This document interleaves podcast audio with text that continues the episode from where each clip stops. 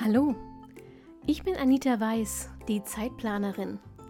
Genau wie du will ich meine Zeit wieder selbst kontrollieren, sie genießen und auch mal mit Leidenschaft verschwenden. Deshalb teile ich hier im Zeitplanerin Podcast meine Lieblingstools und Methoden aus dem Zeit- und Selbstmanagement mit dir. Mit dieser neuen Episode wünsche ich dir jetzt richtig viel Spaß und eine gute Zeit.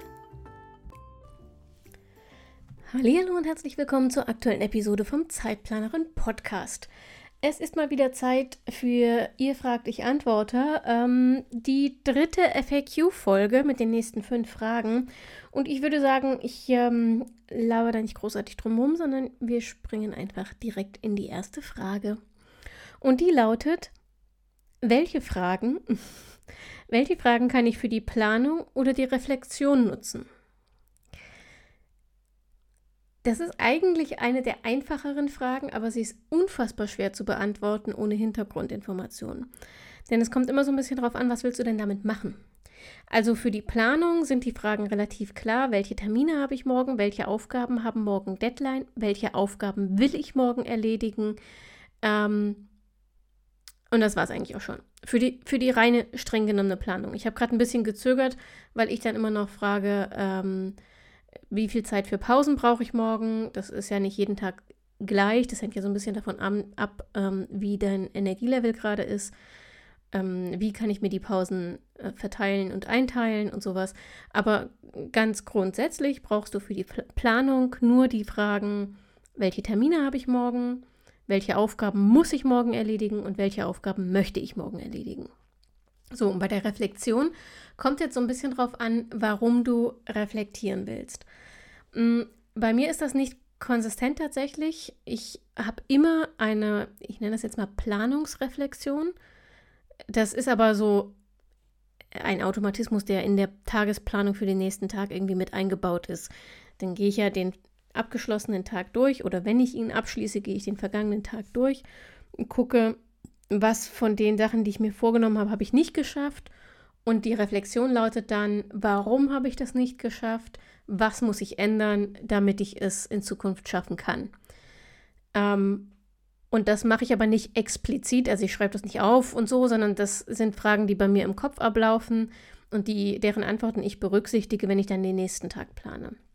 Und dann habe ich aber manchmal eine Reflexion, die weitergeht und die nicht mehr so viel mit meiner Planung zu tun hat, aber viel mh, mm, mit mir persönlich, mit meiner, ähm, mit meinem Wohlbefinden, mit meiner Gesundheit.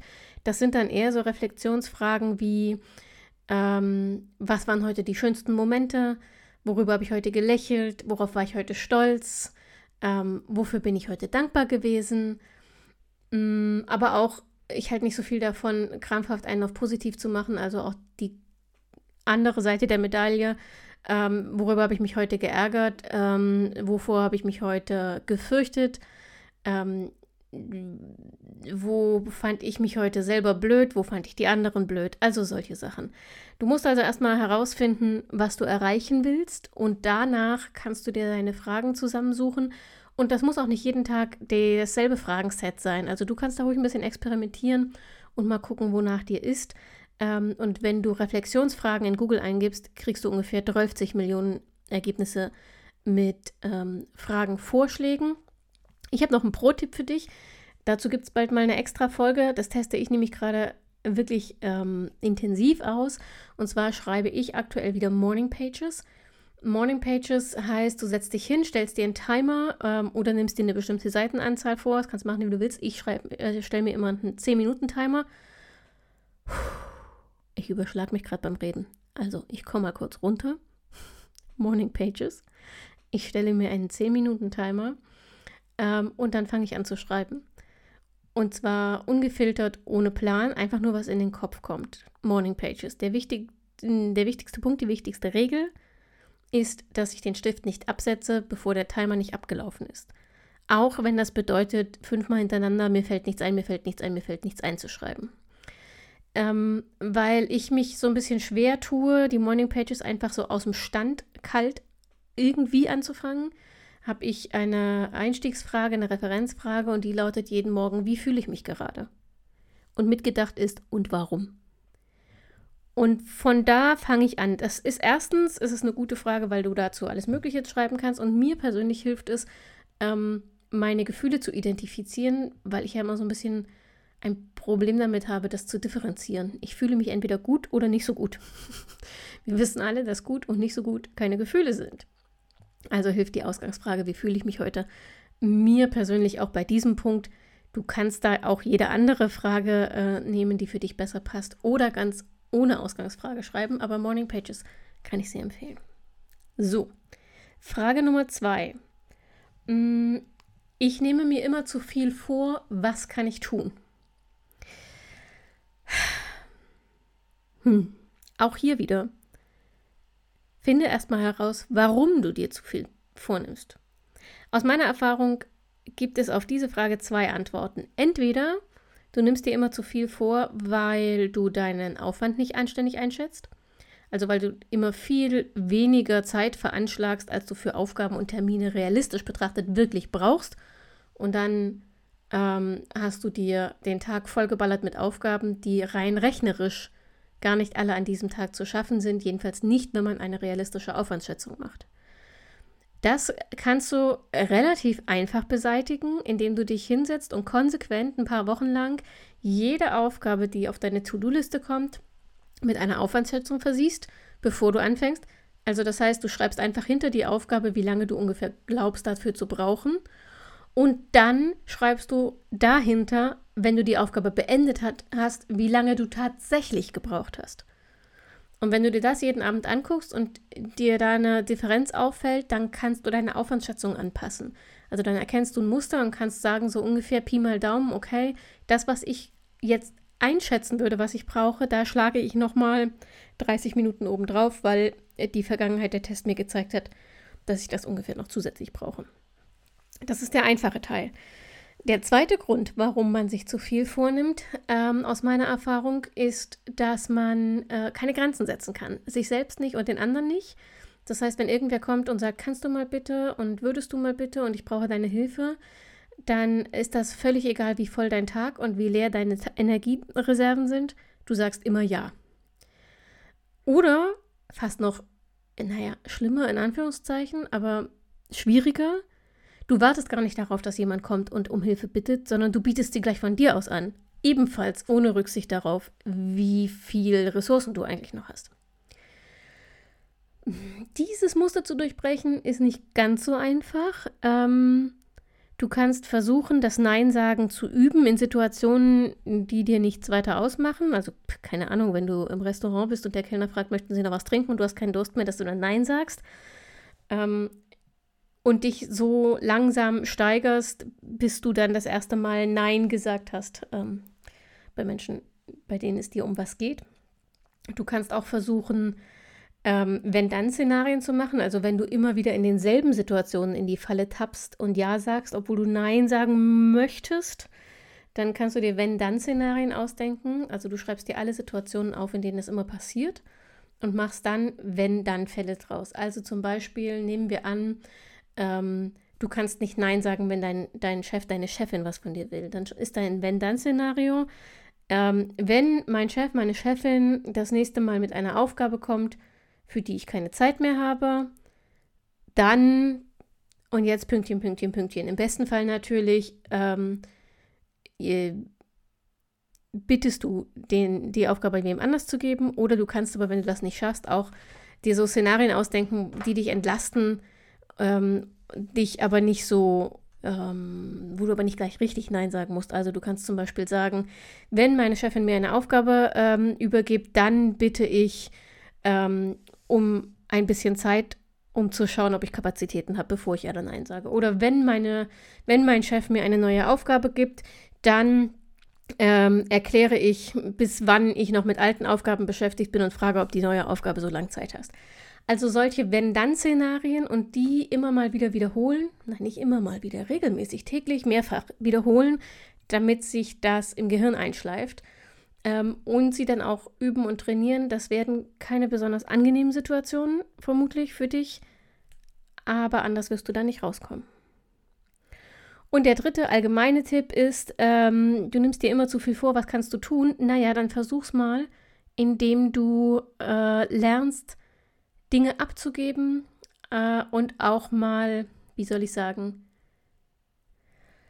bewusst unperfekt zu sein.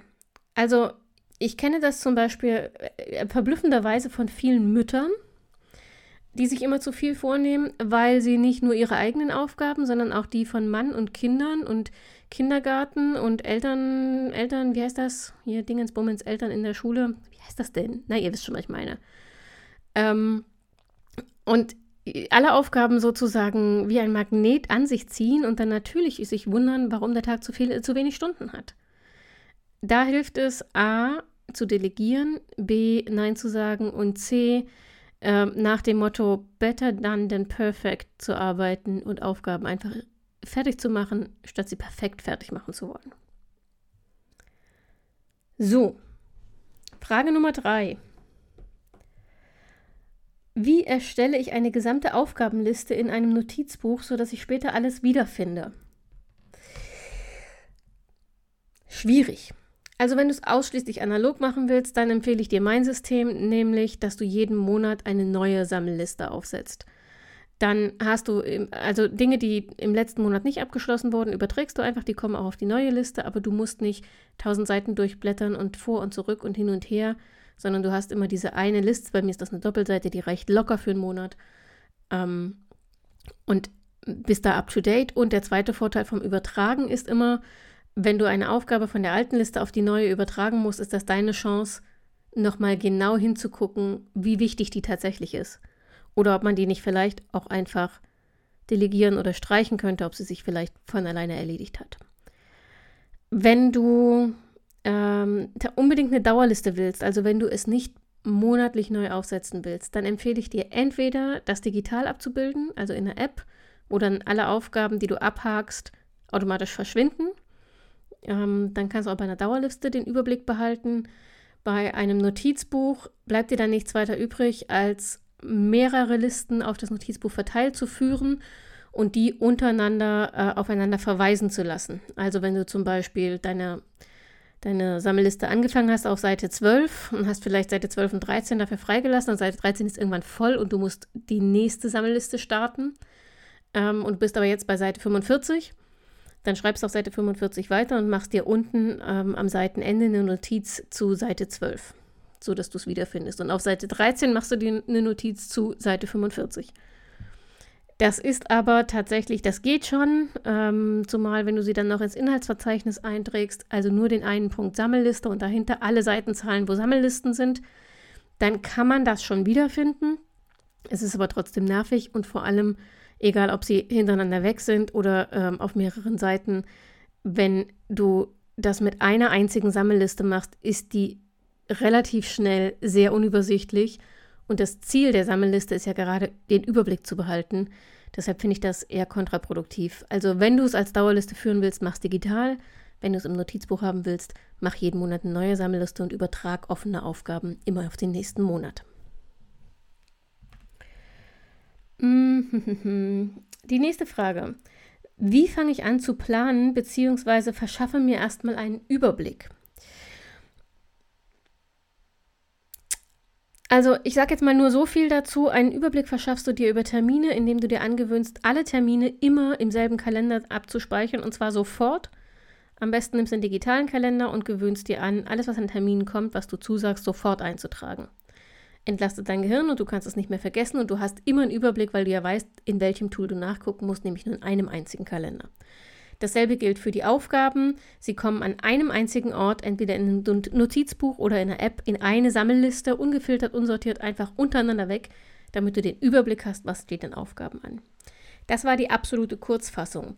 Eine Langfassung ähm, spare ich mir hier, weil es dazu nämlich in, hm, lass mich mal kurz nachdenken, ich glaube in zwei Wochen, in zwei Wochen eine ähm, eigene Podcast-Folge gibt, die da heißt Einstieg ins Zeitmanagement, wie fange ich an? Da erkläre ich dir in aller Ausführlichkeit, welche Basics du berücksichtigen musst und welche Tools du für den Einstieg brauchst. Also was so wirklich ähm, die absolute Basisausstattung für Zeit- und Selbstmanagement ist. Und damit bin ich heute auch schon bei der letzten äh, Frage dieser FAQ-Folge. Und zwar lautet die, ähm, ich muss Aufgaben im Blick haben, die nicht meine sind. Wie mache ich das? Ich würde sagen, also es gibt bestimmt eine Menge ähm, Software-Tools, die das abbilden können. Ja, so äh, Kollaborationstools, Team, Team-Tools, ähm, Projektmanagement-Tools. Damit kenne ich mich nicht aus, weil ich damit nicht mehr arbeite. Ähm, die einfachste Sache, und wenn du es vor allem analog abbilden willst, ist tatsächlich Color Coding, Farbcodes zu benutzen. Gib jedem Menschen, dessen Termine du mit im Blick haben musst, eine eigene Farbe. Also bei deiner Familie könntest du zum Beispiel sagen, keine Ahnung, Kind 1 ist rot, Kind 2 ist blau. Oh Gott, bin ich hier stereotyp unterwegs, aber egal. Rot und blau, du bist gelb und dein Mann ist grün. Und dann schreibst du die Aufgaben, alle Aufgaben aller Familienmitglieder auf eine Sammelliste ähm, oder auch auf, eine, auf deine Tagesliste, egal, und markierst die vorne mit einem Punkt in der jeweiligen Farbe. Dann erkennst du auf den ersten Blick deine oder nicht deine. Ähm, extra Tipp, wenn du das auf einer Sammelliste hast, dann schreib bei Aufgaben, die an einen Termin gebunden sind, noch vor den bunten Punkt das Datum, an dem sie fällig sind. Dann kannst du nämlich auch schneller drüber scannen äh, und kannst, wenn du dein, deine Tagesplanung machst, zum Beispiel in der Sammelliste nur noch mal gucken, ist an dem Datum, also am nächsten Tag, an dem Datum irgendeine Aufgabe fällig, egal ob von dir oder von den anderen dann kannst du die aus der Sammelliste rausschreiben, auf deine Tagesliste übertragen und da wieder mit einem bunten Punkt markieren, dass du weißt, es ist nicht mein Ding, ich muss es nur mit im Blick haben. Ja. Das war's mir. Jetzt fällt mir dazu gerade auch ehrlich gesagt nicht ein, aber ich hoffe, das hat weitergeholfen. Wenn du eine eigene Frage hast, die hier im Podcast mal beantwortet werden soll, dann schreib mir gern an info@zeitplanerin. Ich verlinke dir das gern ähm, in den Show Notes. Und dann freue ich mich auf deine Fragen. Und ich freue mich natürlich, wenn du nächste Woche wieder reinhörst. Nächste Woche ähm, geht es um Getting Things Done. Eine der berühmtesten ähm, Zeit- und Selbstmanagement-Methoden der Welt, würde ich jetzt einfach mal behaupten, ohne mich damit aus dem Fenster zu lehnen. Und ich habe tatsächlich ähm, einen ganz fantastischen Interviewgast ähm, bei mir, der sich wie kein anderer im deutschsprachigen Raum mit dieser Methode auskennt. Und ich freue mich riesig und bin ein bisschen aufgeregt ähm, auf das Interview, das du dann nächste Woche im Podcast hören kannst. Also wenn dir Getting Things dann noch nicht sagst, dann schalt unbedingt ein. Und ansonsten gilt wie immer, ich wünsche dir eine fantastische Woche. Pass auf dich auf, bleib gesund und denk immer daran, deine Zeit ist genauso wichtig wie die der anderen.